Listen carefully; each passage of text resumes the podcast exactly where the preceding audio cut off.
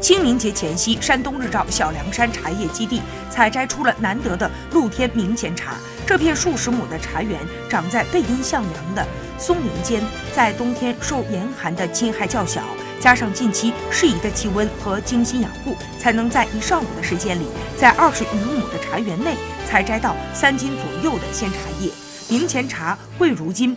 太难得了，需要最有经验的炒茶师傅来进行炒制。据了解，二零一四年茶厂首次采摘到明前茶时，每斤售价在二点六万元。而去年到今年采制的明前茶并不出售，只做品鉴之用。